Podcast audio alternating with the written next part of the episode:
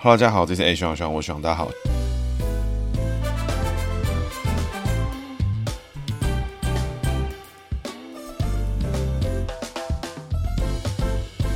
哈喽，大家好，这是 A 徐朗徐朗，我徐朗，大家好，徐朗又回来了。那徐朗今天要讲的是陈玉珍哦，那陈玉珍是谁呢？陈玉珍是现在的金门的立法委员哦。那为什么会讲到陈玉珍呢？其实是因为最近呢，国民党的总统候选人的初选呢，是落下了第一阶段的落幕了。所以先跟大家分享一下这个挺郭派的最知名的立法委员陈玉珍的这些相关的故事。因为其实我对于国民党总统候选人的初选故事呢，我是觉得，哎，从头到尾都有发了我也觉得蛮有意思的，看他们怎么去操作这些事情。那会特别来讲这个呢，也是因为都说的国民党是有这个民主自由的 DNA 嘛。不过从初选的方式里面，就完全 看不到民主自由啦。然后说要杜绝诈骗集团的，看起来第一个就被诈骗。集团上当受骗，所以整个故事里面呢，我觉得陈玉珍其实占了一个诶非常有趣的角度跟位置。那其实未来我相信陈玉珍会有更重要的位置出现，因为这么多次的选举以来跟议题操作上面来说的话，陈玉珍呢这个人很明显的非常好的建立好自己的人设。那另外呢，自己本身的议题操作能力啊，还有他的票源的来源啊，其实都相对的稳定，而且他表现的相当的也不错哈。那所以今天呢会特别挑陈玉珍来讲，顺便也讲一讲国民党的初选啦，还有一些相关的议题。那照惯例哈，我们今天一样。从姓名学开始哈，陈玉珍呢，一九七三年十月二十九号出生，一九七三年，民国六十二年，所以民国六十二年是属牛，癸丑年生哈。今天为什么特别要挑陈玉珍来讲呢？是因为今天呢，有鉴于哈，一直有听众呢在跟我分享说，哎，觉得姓名学的部分有点难哈。那陈玉珍的名字呢，哎，刚好呢就是姓名学中经典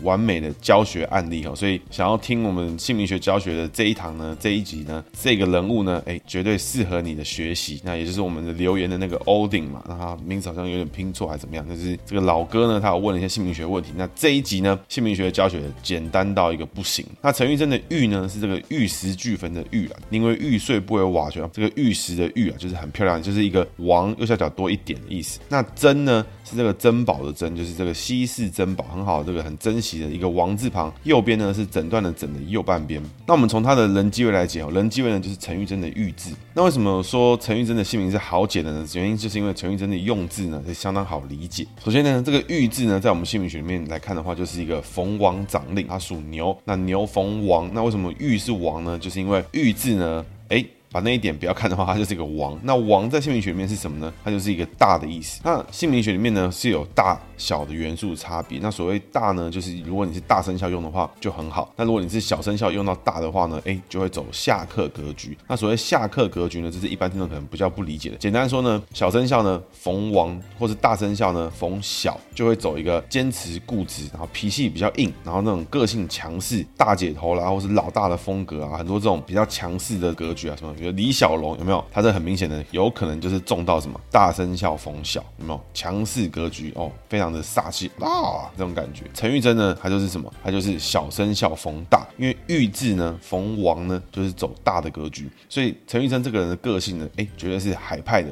大气的，这个大姐头型的，非常个性的强势哈。哎，他说一哈就是一，他坚持的价值跟他认为是对的事情哈，就会坚持到底。所以这样的个性呢，会不会有人觉得他是坏人或是不好的哈？其实未必，那这都取决于他个人对于人生的历练。那这个我们后面会来讲他的人生历练跟他的故事里面大概发生了什么事情，让他有这些想法跟这些作为哈。那这个玉字呢，整体来看的话，就是他人际位是这个强势的格局，他就非常的坚持，跟他认定他觉得是对的事情，哇，他就会相信到底，做到底，坚持到底，绝对是永不跟你妥协，而且绝对会大小声。所以从现在目前的初选的流程来看的话，陈玉珍很早就选定了他挺郭台铭，因为在他的价值观里面，他认为侯友宜呢曾经背刺了国民党的议题操作，曾经背刺了这些。相关的同志，所以陈玉珍的决定就挺郭到底，一直挺到现在呢。哎，新闻上面呢一提到到这个什么侯友谊的相关事情啊，陈玉珍就会开酸说什么啊，我去回金门吼吼做代志啊，这个岁月静好需要我来争取啊，所以大家这个继续关注国民党，替国民党加油啊，这个酸度是爆表了。那不过呢，陈玉珍就是因为他这种坚持到底的个性啊，跟他的格局，所以他就会走比较坚持固执的态度。不然一般来说哈，比较识时务的政治人物会怎么样？这个你初选过了啊，大家喊个团结。大家分头去这个拿一拿资源啊，大家这个意思意思，好好把这些选举选完，连任了才重点点嘛？为什么没事要来跟你起冲突？为什么没事要来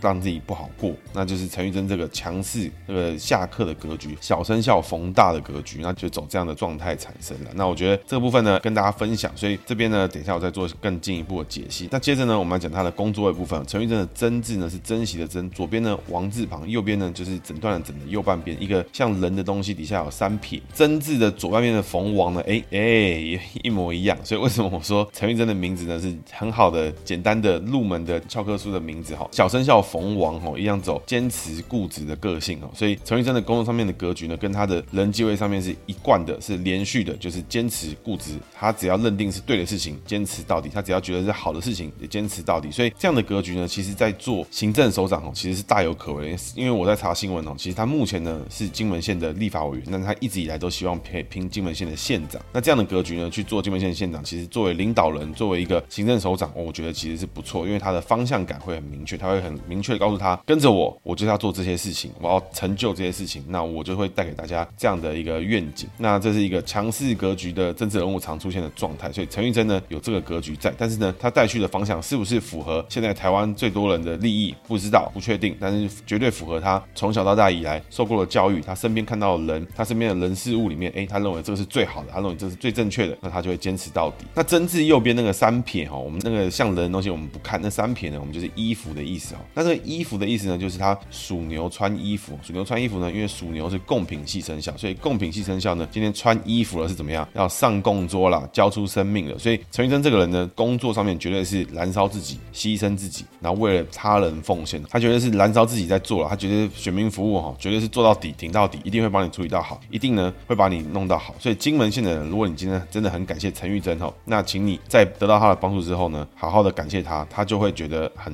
OK。但如果你受完他的帮助之后呢，哎，你在那边视为理所当然哦，那我觉得陈玉珍就会不太爽。这个格局呢，在贡品系生肖穿衣服最常出现，就是因为贡品呢都觉得说，哎，我牺牲了我的生命，我奉献了我生命出来帮助你，但是你居然没有任何一点的回报，哇，太不爽，太生气了，太委屈了。因为一般的生肖呢，奉献之外呢，就是付出一点自身的能量，但是贡品系呢是付出了自己的生命，所以对于生命的付出呢，贡品系的朋友们就会特别的啊，希望得到回报跟回应啊。你说他一句很棒，我觉得很感谢你，然后说他他就觉得很满意。所以陈玉珍这个人呢，个性坚持固执又付出哈，最常见的情况哈，就是什么？有人请陈玉珍帮忙哦，帮不帮？绝对帮，但是呢，是用陈玉珍喜欢的方式帮，绝对帮到底。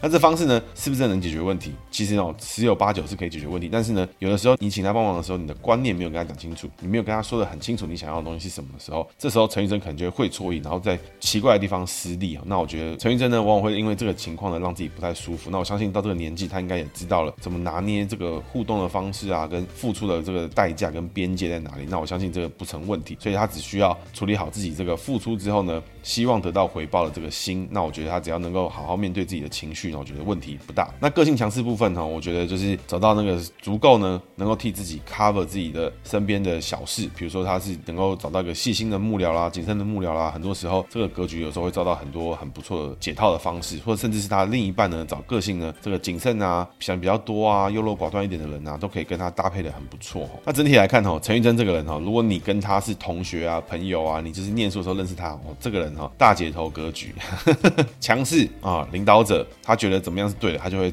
热心的争取为群众呢谋福利。所以作为一个政治人物，作为一个民意代表，他适不适合？其实哈，我觉得绝对是适合的，绝对没什么太大的问题。个性上面呢，也很适合做这样的工作。越帮助人呢，帮助的越多，用他坚持的方式验证他理念是对的，哇，这个时候陈玉珍就会怎么样？如虎添翼，觉得自己做得很好。但是呢，就要注意这个，当你帮助别人的时候，哎，你没得到回报，你没有受到一个很好的回应的时候，哇，陈玉珍这时候可能会心里面很不爽哦，超级不爽。回到现在的故事哈，为什么会讲陈玉珍呢？就跟我们前面提到的一样，因为他其实陈玉珍过去呢就一直发生过很多奇奇怪怪、有的没有的很烂的事情，很很奇怪的消息。那我们今天呢，觉得该是时候，因为未来呢，哎，陈玉珍可能就会来挑战金门县的县长。那今天呢，是因为他在国民党的初选里面呢，占了一个蛮重要的角色。那其实一直以来哈，有听众仔细听的话，因为很多人会觉得说，哎，学长立场鲜明，国民党都是痛干一顿什么的。其实哦，不是哈，对于国民党内哈有个性哈，然后有坚持、愿意讲出自己论述的人哈，我可能不认同他，但是我会认为这样的政治价值在国民党内是值得认可的。为什么呢？因为国民党太常喜欢用这种和稀泥，应该是不能说是国民党，应该说台湾的男性政治人物太喜欢用这种和稀泥，用这种这种大方向式的，用这种奇奇怪怪的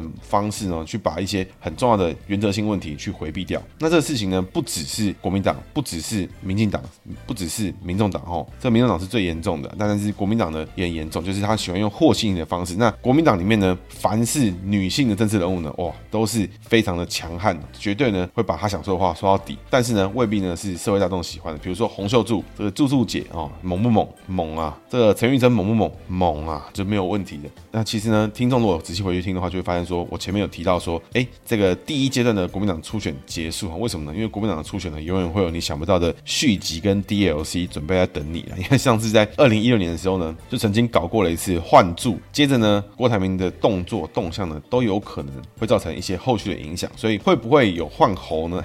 我是觉得，我希望呢，哎，国民党没有那么蠢。但是呢，如果情势到了一个情况的时候，我觉得很难说。那陈玉珍呢，这一次呢，在国民党的整个初选里面呢，他在替郭台铭发言啦，然后甚至在国民党的立法院党团里面抠人啦，然后约聚餐啦，去处理这种各县市的议长什么的。其实陈玉生呢，都扮演很好的角色，甚至呢，在议题操作上面呢，我觉得都做得很不错。唯一一个哈，我觉得比较可惜的地方出现在几个礼拜前呢，当郭台铭去金门发表什么和平宣言或什么的时候呢，这个时候呢，在当地呢有一个金门的外配呢，哎，其实就对郭董一直喊话，然后郭董呢对于这里面呢就回应的蛮强势的，那甚至呢在强势的回应之后呢，还在路边走路的时候，哎，在碎念陈玉珍的时候被摄影机拍到，那我觉得这一段呢算是这个初选的一个，我觉得转捩点嘛。这个事情一流出之后，哎，好像就大家就觉得郭董这种人好像不太行或什么，然后很快呢就被征召侯友谊了。所以我觉得这边呢陈陈玉珍呢其实真的占了一个很重要的角色。那陈玉珍其实一直以来看也看不出他到底是不是卧底，但是他其实就是一个非常坚持他自己。那我们介绍一下他的相关的背景。其实陈玉珍呢本身呢他的爸爸就是之前呢金门县的县议会的议长。那陈玉珍呢其实学历哈也是相当惊人哦，曾经呢也在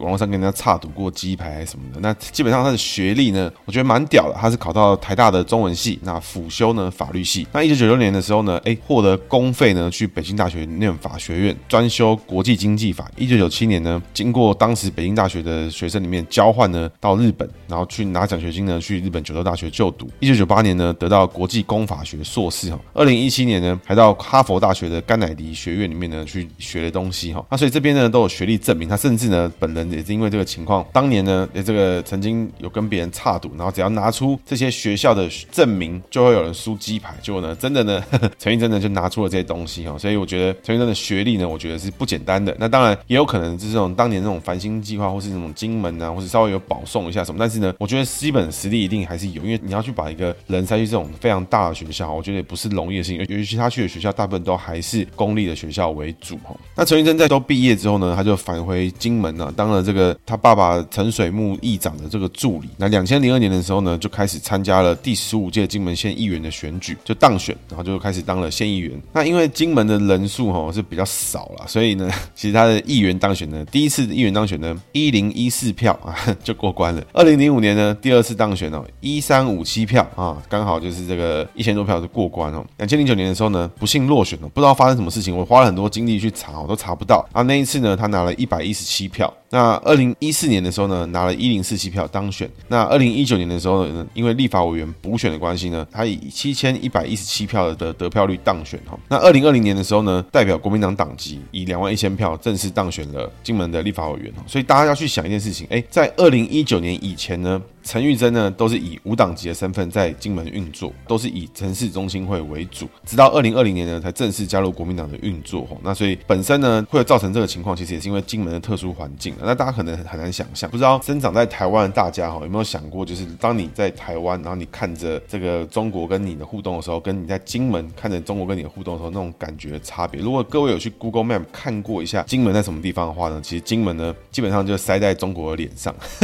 在金门呢，基本上呢是有机会呢用肉眼呢就看到厦门。那在金门呢，你是可以直接呢就看到中国的样子，你可以看到金门那边的情况是什么。你望远镜呢看得多一点的，是可以看到对面的人在干嘛。你可能都看得到，所以金门呢离中国就是这么近，所以同样比起来呢，金门人看得到中国，但是看不到台湾。那我觉得有些想法呢，难免呢会跟我们这个有点落差，有点不同。我觉得这个说白了是是蛮合理的啦，我不知道大家怎么想。在金门呢，我看了很多专访，其实呢大部分都提到一件事情：你不管挂什么党哈，你是国民党也好，亲党也好，亲民党也好。这些党呢，为你加分的几率呢都不会太高。你是甚至你是什么中华自公党啊这种乱七八糟的奇怪小党，在金门呢都可能拿到一席之地。无党籍呢也一样，因为真正影响到金门的只有一个，就是你的宗亲会，你是姓什么的啊？你的家族是哪边的？在金门这个地方呢，你可能问一下啊，你是金门人？哎，我是金门人啊，问一下你姓洪的什么什么啊？搞不好都是亲戚，搞不好都是朋友，搞不好都是同学。这样的情况呢，就变得哎，当你挂什么党籍都差不多啊，你只要挂个党籍会被扣分，叫什么？叫做民进党。所以你在金门的时候呢，你想要拿票挂什么党都一样哈。但是如果你今天呢挂了民进党，哇，你的几率呢就立刻下降。所以金门就是一个这么特别的地方。所以我觉得，其实很多时候你看到陈玉珍的发言，你会觉得很难理解他在想什么。但是呢，比如说今天呢，陈玉珍就不爽蔡英文说啊，这个中华民国台湾啊，中华民国台湾的七十年哇什么的。那这时候呢，陈玉珍就会觉得很不爽。为什么呢？因为你这样讲中华民国在台湾的话呢，哎，是不是就没有算到金门？是不是没有算到马祖？是不是没有算到什么东西？哇，那这就是有点尴尬。那我觉得呢，确实哈，照他的逻辑跟说法里面的话，他确实会觉得啊，金门人这边呢，有时候会有台湾那边的人过来，那边的人是台湾人，那我们是金门人，嘿，所以中华民国台湾，那所以中华民国金门还是怎么样？他确实会有这样的错乱的情况，我觉得是可以理解的。当然，我觉得这些人都可以理解，什么中华民国的首都在南京，然后但是我们现在刚好在台湾，他们都可以理解这些事情的，怎么可能会不能理解这中华民国台湾包含了哪些范围？那我觉得这个当然有政治因素存在的情况下，那他要讲什么就讲什么，但是呢，他的说法呢，确实哈，我不会说他是不合理的。那陈玉珍这个人呢，其实他年纪哈，说白了，以现在的政治人物来讲哈，他其实是一个年纪不大，他四十九岁了，算是中生代哦，这种稳定的力量。那他的爸爸是我们前面前面有提到金门县的议长，他本身呢还有个弟弟，他是叫做陈志龙，现在呢也是金门县的议长。那还有个姐姐呢，曾经有开过水泥的事业的公司，在金门哦，好像算是承包很大的承包商。那这边呢就曾经爆料过说，陈家呢动用这种资源呢帮助他姐姐的公司拿标案。那这里面呢好像还要进行法律诉讼相关的事情。所以陈玉珍呢，其实他们家哈在整个金门哦是非常大的一个家族，大家可能很难想象哦。其实呢，整个家族呢，他们陈家在金门哈是拥有非常多间的加油站、诊所、水泥事业。那基本上在金门呢，无人不知、无人不晓哈。当地还有很多的派系啊，其实很多大咖都是姓陈啊，姓什么都是一样的。基本上呢，目前为止，陈玉珍看起来是站稳了金门哦。那前面有提到二零零九年那一届哈，为什么陈玉珍没有当选？我查了很久，其实我也不知道为什么。但是呢，当届呢，在他前面有一位叫做李丽茂的一个女议员呢，当时呢，她涉嫌呢贿选，然后买大肆买票之后呢，哎，她就买了很多票，哇，那这个李丽茂呢，就就看起来当选了之后呢，结果她因为被抓到贿选嘛，所以她就当选无效。可是呢，因为在选制的规定里面呢，其实同选区呢都会有女性保障名额哈，所以妇女保障名额，也就是说，同样都是男生跟女生去选举的时候，当如果当选的人里面就一定会保至少保底有一个是女性，也就是说，如果当整个金门的第二选区或第一选区里面总共有七个人在选举的话，只有一个是女生，她就算票再少，她都会被保障进去，或是她拿到基本的一个票数，那她就可以直接排定是当选的情况。那如果说有两名女性，那就以票高者得。但是呢，票高者如果他涉嫌贿选，那就要由第二名递补。但是递补呢，因为你必须递补的人呢拿到了票数呢，必须要达到最低当选的票数的二分之一。所以因为那一次呢，陈玉珍拿的票实在太少，一百多票，不知道为什么。因为看到维基百科上面的记录来说的话，陈玉珍呢在二零零五年拿一千三百五十七票，也就是他的上一届；在二零一四年呢拿一零四七票，是他的下一届。但是呢，在二零零九年那一届呢，就只拿了一百一十七票。那我相信这应该其中呢是有一些猫腻存在。那陈玉珍这个人哦，其实他我觉得他为什么他是亮眼的哦，其实是因为他的人设够明显。因为现在的人呢，因为在资讯传播这么强大的时候，你的人设明不明显，是不是能够被记住，然后你是不是能够擅长操纵议题，其实都会让你是有记忆点的。那陈玉珍呢，我觉得他是目前看起来国民党中生代里面，假设你不算什么徐小新那种人的话，那他确实呢就具备了这样的实力。第一个哦，人设非常的强势，擅长议题哦，比如说什么挺郭议题啦，之前公投的议题操作啦，甚至之前的那种有争议的事情，比如说什么假手他人哈。那陈玉珍呢，曾经哈就是因为在递交陈情书的时候呢，哎，现场有一些推挤，然后那个陈玉珍的手呢就被塞到门缝里面被夹了之后呢，哇，立刻呢送到台大急诊室就医，然后还被呢送去加护病房什么的。那我觉得这个现场呢是一片混乱，那我是觉得蛮闹的。但是呢，陈玉珍只是因为手被夹住了，就躺在医院躺了很久，然后我觉得这是有点尴尬。不过呢，确实有新闻提到说，当时呢陈玉珍是因为人群推挤的关系，那他可能身体状况就有缺氧的问题，所以他就被送医急救。那我觉得这手是包扎的，他身上还挂氧气罐，所以有可能。确实身上缺氧的情况跟手的外伤是两个是同步影响的。那不过当时呢，因为新闻画面看起来太恶搞，所以陈玉珍这个假手他人的事情呢，一直以来都被大家记住。那另外呢，就是陈玉珍本人，他目前为止还是单身，他有一些绯闻的事情，是他欢迎大家自己去 Google，因为我觉得绯闻的事件呢太废了，就是尤其是单身的哈，他有陈玉珍也不是标榜说他是什么这个处女剩女的这种，我就绝对不搞男女关系的这种心态。那我觉得陈玉珍他感情问题他怎么处理，他爱怎么处理就怎么处理，这不必多谈。那我觉得比较有趣好玩的事情呢，就是陈玉珍的英文名字叫 Jessica，那他本身呢是有玩 Tinder，他有被这个选民划到过。那这个 Jessica 呢还有密他，所以我是不知道他是被盗账号还是怎么样。所以我觉得陈玉珍呢也是有这个有趣好玩的一面，我觉得这个真的是一个斜咖。而且呢，大家如果上网去查陈玉珍空格 Tinder，就会看到这个上面的画面。那基本上我陈玉珍选的照片呢，哎，这个美图修饰的情况是还不错的哦。那但是呢，还是被人家发现他是这个 Jessica Chen，就是这个陈玉珍啦。那另外呢，就是我觉得比较尴尬的地方哦，就是我个人觉得哈，比较有瑕疵的地方是哪里？就是陈玉珍呢是出了名的这个咸猪手啦。那我觉得这个咸猪手呢听起来是蛮恶搞的。那是什么情况呢？那总共发生过几次哈？首先呢是第一个，那是当初呢是在讨论。中选会的主委李进勇人事案的时候呢，哎，现场大家就一片混乱，因为所有人都很讨厌李进勇，就国民党的人很讨厌李进勇，但是呢，民进党的人又要护航这个中选会主委进去能够过这个人事案，所以就一片混乱，一片推挤。那这时候呢，国民党的立法委员就为了要抢夺这个发言权啦什么的，就把攻占主席台，甚至呢，严宽恒啦、蒋万安啊什么都一冲到最里面啊，在最前最前面的地方呢，让不让主席发言什么的，必须呢要让这个人事权呢不通过什么的，所以用非常强势的手法去做。那蒋万安呢，基本上就在第一线，在最前面的地方卡到一个很好的位置，攻占了主席台。那旁边呢，因为很多人在拉扯，所以这时候呢，陈玉珍就一个顺势拥抱了蒋万安，环抱了两个小时。后面呢，还被拍到就是说，哎，蒋万安趴在主席台上面，但是呢，哎，陈玉珍呢，就是刚好比较没有推挤过程，所以他就一只手撑在蒋万安身上，然后现场的人在旁边划手机。那最后呢，还整个抱住蒋万安，然后这个露出了这个小小的微笑。那事后呢，确实啊，就是有去访问陈玉珍说，哎，你当时呢，哎。这感觉怎么样什么的？那陈玉珍就说啊，这个蒋万安呢很勇猛，身体很不错，哈哈哈哈。蒋万安是男神呐、啊，但他年纪比我小啦什么的。那帮他说旁边啊那个钟嘉宾也不错啊，我也一直靠过去啊。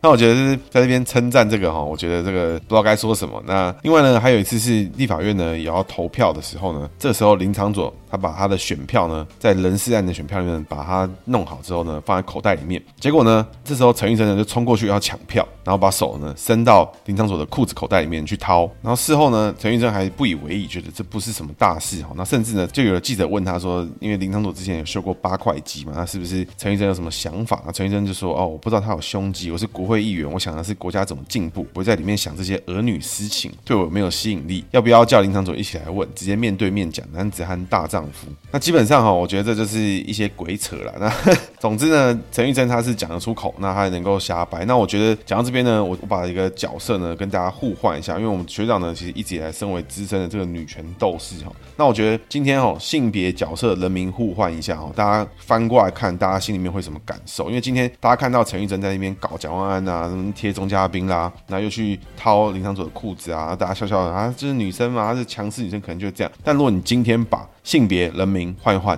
看这真的是妈翻脸的，是什么呢？举例来讲，今天如果是赖品妤在攻占主席台的时候。被吴思怀、被洪孟凯、被假设啦，假设哦，被他们两个压在旁边啊，去抱住、去蹭、去干嘛的？甚至呢，哎，赖品妤呢，口袋里面放了选票啊，被这个洪孟凯或是被这个林维洲哇，去压着去掏他的、抢他的选票，手伸到他的衣服里面去。我觉得这里有人受得了吗？这有人能够接受这种狗屁倒灶的事情吗？但是呢三号这件事情在陈玉珍身上好像看起来就很合理化，就没有问题啊？不知道为什么，我不知道是形象还是人设的无敌的部分。但是总之呢，我们忽略掉党派，你把这个男生被袭击跟女生被袭击的情况互换的时候，我不知道大家还接受度还有没有到这么高？因为我个人是觉得非常恶心，从头到尾你去环抱男男生或什么，我觉得他去弄的时候好像还蛮好笑。但是今天如果换人换角色的时候，那我从上面这种对比也。是提醒听众啊，就是有的时候难免，我觉得还是要回归到事情的本质，未必呢，就是今天是因为哪个党或是谁做什么事情就能够接受，有可能今天这个事情谁都有可能会发生的时候，是不是要更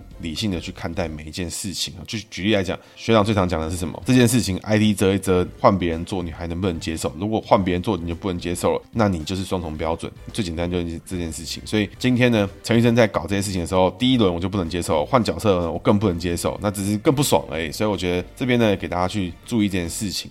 那今天会讲到陈玉珍哦，其实最主要还是这郭台铭的事件，因为像现在看起来呢，挺郭派呢，哎，结束了吗？解散了吗？哦，我高度怀疑。但是呢，我觉得在这个过程里面看到了几个重点。首先第一个哈，就是呢可以看到国民党的选举到最后呢初选还是没有走一个民主程序。但是呢，郭董我觉得他非常可惜，他喊了这么多，他讲了这么多，他做了这么多，哎，讲说什么台湾 CEO 啊，讲说什么这个深耕台湾啊什么，然后转了很多哈，九十天内杜绝诈骗集团哈，结果呢，我们的郭董哦第一时间被诈骗集团骗，下来呢。一输之后怎么样？高歌离席，直接去日本散心哦。所以未来哈会不会有一天他真的拿到什么职位？他会不会碰到什么困难？碰到什么事情？哎，高歌离席去日本散心，会不会这样？我觉得这是很奇怪。这时候如果他是一个好咖，他是一个有潜力的政治人物的话，怎么做哈都绝对不会是高歌离席啦。怎么做都会是先去卸票啦，去办支持者聚会啊，去跟大家交代啦，凝聚下一股力量。你真心想选，你真心想走下一步，你还有联署可以做啊，你还有很多事情可以做啊。你今今天想的是你要为这个东西奉献什么，而不是说今天这班政党的门票你没拿到了啊，老子不干了，我去日本玩，大家自己看着办，我先走了。干 这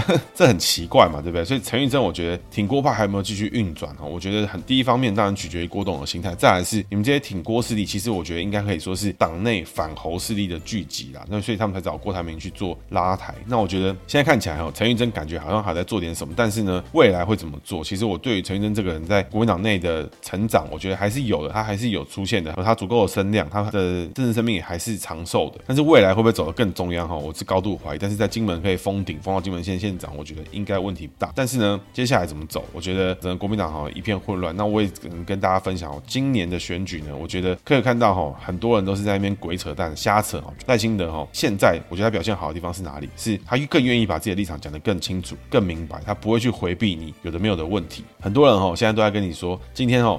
挺民进党哦，就是支持战争。我觉得这很奇怪，因为民进党从来没有说过要反攻大陆，民进党从来没有说要打一个侵略的战争。民进党只是说要保护我们自己台湾，一直以来想要发生战争都是中国。所以今天有人外外面要攻击你说我们要保护好我们自己，请问这是挑衅的行为吗？不是吗？所有政党里面唯一有提过政策是什么？反攻大陆的是谁啊？就是国民党。那我是不知道他们现在大声什么。那我觉得这很多事情啊，逻辑上面完全都是乱七八糟。国民党我就不多说。那民众党柯文哲这种人哈，基本上呢就在说什么？他就是批蓝批绿啊，蓝绿都很烂呐，只有我才是最强的，只有我才是最赞的，只有才是最棒的。但是呢，方法是什么啊？这个最早的是什么？三边等距、等边三角形的逻辑嘛？什么这中美等距？现在被当白痴在看。现在呢，选成什么？开始呢，哎、我是深绿的啊，我是二二八的，我也是怎么样的？但是呢，在之前呢，说什么二二八早就过去了，让它过去不好嘛，什么的，讲这种事情。所以我觉得这个年代哈，今年的选举，你要看到一个政治人物，你有没有办法好好的把他想做的事情，把台湾想带去的方向，好好的论述出来，让你去跟上，而不是今天一边告诉你说，我们好好做事啊，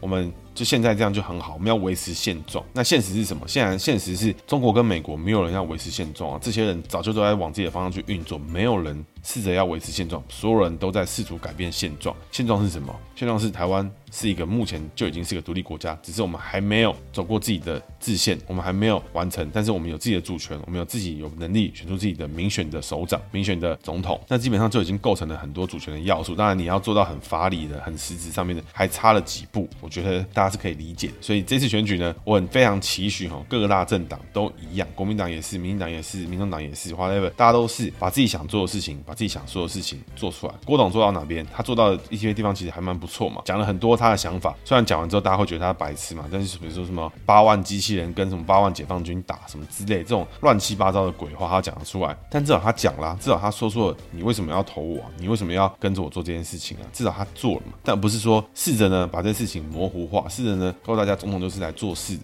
因为未来总统呢就代表我们整个台湾去整个国际跟所有人、所有的邻居、所有周边的势力去做对话、去做沟通。如果我们的总统只是在那边跟你和稀泥，如果我们总统只是在那边跟你讲一些有的没有的，说些无谓无谓，讲一些这种这个好好做代志啊，我们台湾在这个地方，我们的第一岛链啊，好好做代志，我们在这边这个维持啊区域稳定的和平哈。那我们用电政策呢，就是不缺电啊，这个 不知道公安小。总之呢，总统初选刚结束，那我希望呢，未来陈玉珍还有更多的角色，因为整个国民党呢这一次的选举里面看起来有能力出来讲话、有能力出来带动风向的人哈，我觉得不多。那我也希望哦，陈玉珍勇敢的跳出来，告诉大家你想做什么。你问你希望台湾怎么做？你希望怎么样？台湾跟金门可以更 close？你希望怎么做？台湾人越更愿意跟金门人去沟沟通？怎么样更让金门人觉得有归属感？而不是说，哎、你们台湾人怎么样？我们金门人怎么样？